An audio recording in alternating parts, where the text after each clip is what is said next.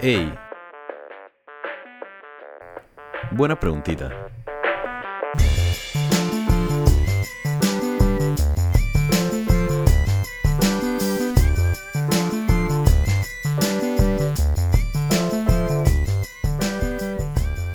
Buen día chicos, chicas, chiques, espero se encuentren muy bien.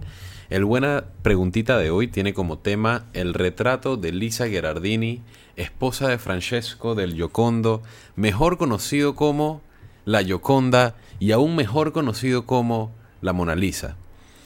Eh, y sí, man, me estoy refiriendo a la sonrisa de Mona Lisa, la pintura que te sigue con la vista, la o me atrevo a decir inclusive el cuadro más reconocido a nivel mundial, la Mona Lisa, la obra de Leonardo da Vinci. Quiero empezar hablando acerca de por qué es tan famosa y qué la hace tan interesante. Primero, hablarles que fue adquirida por el rey Francisco I de Francia a comienzos del siglo XVI y desde entonces es propiedad del Estado francés. Es importante esto porque más adelante, bueno, no, quiero spoilearles, así que eh, nada más tengan eso en cuenta. Eh, actualmente se halla expuesta en el Museo del Louvre en París y sin duda alguna viene siendo la mayor exposición que tienen. Segundo, decirles que gran mayoría de la gente que entra al museo a ver a la Mona Lisa, eh, a ver el cuadro, se asombra muchísimo por el tamaño de la misma. Solamente mide 2 pies y 6 pulgadas. Ahora, ¿qué la hace tan chévere y qué la hace tan interesante?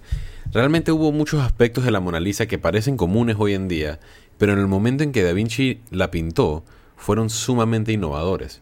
La Mona Lisa, por ejemplo, fue la primera obra famosa realmente en presentar una pose llamada la pose de tres cuartos que muestra la pintura, que justamente se ve a la Mona Lisa sentada de cierta manera en la que pueden verse tres cuartos de su cuerpo, entre comillas, y está sentada pues al mismo tiempo, ¿no? Antes de eso la mayoría de los retratos se realizaban de lado o directamente al frente, o sea, justamente como un retrato normal, ¿no? Una foto carnet, por así decirlo. Esta pose dinámica fue copiada mucho más tarde por otros artistas y bueno, desde entonces se ha vuelto mucho más común. Otro aspecto revolucionario que era prácticamente desconocido en ese momento fue el recorte de la pintura de Da Vinci. El hecho de que la Mona Lisa, la Gioconda, la man, por así decirlo, se volvió, bueno, el fondo, mejor dicho, se volvió mucho más borroso para poder ilustrar una sensación de profundidad y eso hacía que resaltara la imagen de la Gioconda. El método que Da Vinci utilizó para crear las capas estas que son como semitranslúcidas en la pintura, eh, lo inventó él realmente y es una de las cosas que, que lo hace tan buen pintor y es un término llamado esfumato. Adicional a esto también hay muchas preguntas acerca del fondo de la Mona Lisa. Historiadores han literalmente buscado las montañas que aparecen en el fondo para ver de dónde Da Vinci agarró inspiración para pintar la misma. La verdad, en mi opinión, es que la Mona Lisa tomó cuatro años en pintar.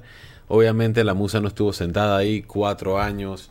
Al final del día, em, me uno al pensamiento de varios historiadores que piensan que el fondo tuvo que haber venido de la imaginación de Da Vinci y no de un escenario en particular.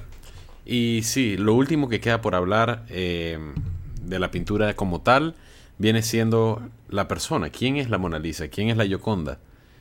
Todavía no se sabe. Hay muchos historiadores, historiadores que confirman que en efecto la familia existió y que fue un trabajo comisionado, según Da Vinci también en sus apuntes aparece la, Mona Lisa como un trabajo comisionado.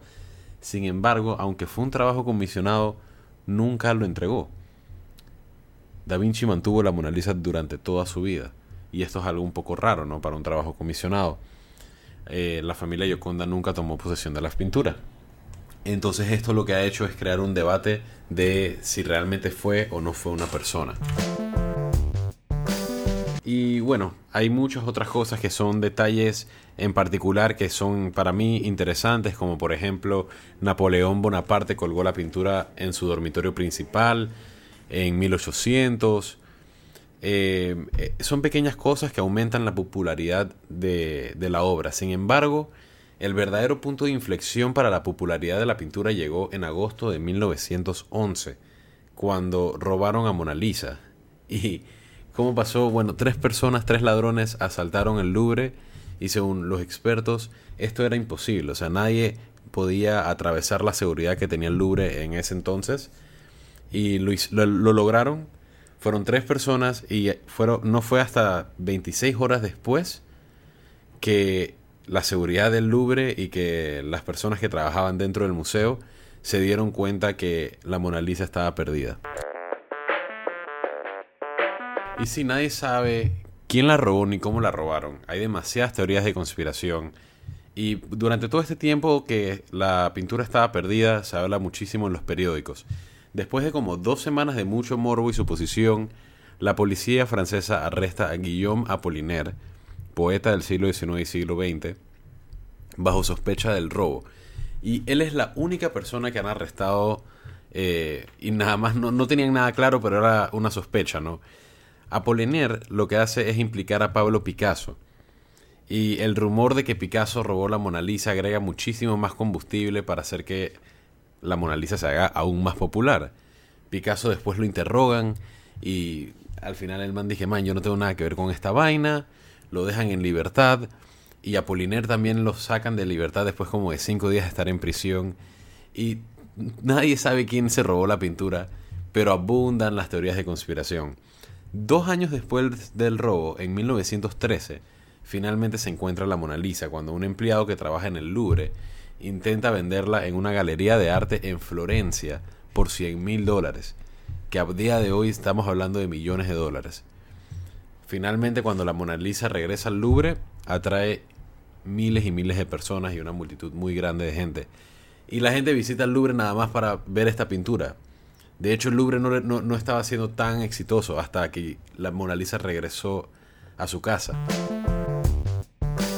Y luego golpeó lo que los sociólogos determinan como el efecto Paris Hilton, sino que, o sea, que su popularidad se sumó aún más a su popularidad de antes. Tanto así que la mayoría de la gente no sabe ni por qué es popular en el primer lugar. Pero eh, la verdad es que sí, sí tiene muchas razones por la cual debe ser popular. Eh, como les había dicho anteriormente, hay muchas, muchos aspectos de esta pintura que la hacen única. Y nada, yo espero que en estos 7 minutos, yo creo más o menos, hayan aprendido algo nuevo de la Mona Lisa. Les envío un abrazo a todos y muchísimas gracias por sintonizar Buena Pregunta. Ya saben que nos pueden, nos pueden encontrar en Buena Pregunta Podcast en Instagram y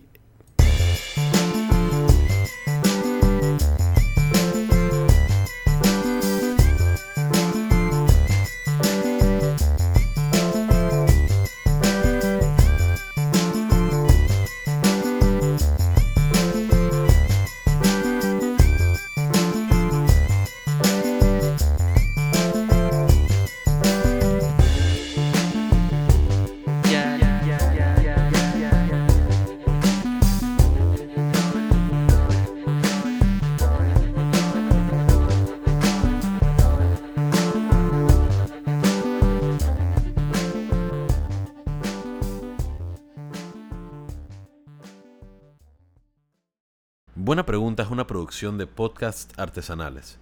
Música a cargo de Alicia Chanis. Si les gustó el podcast, no se olviden de ponernos 5 estrellitas y si quieren contactar al equipo, nos pueden escribir en cualquiera de nuestras redes.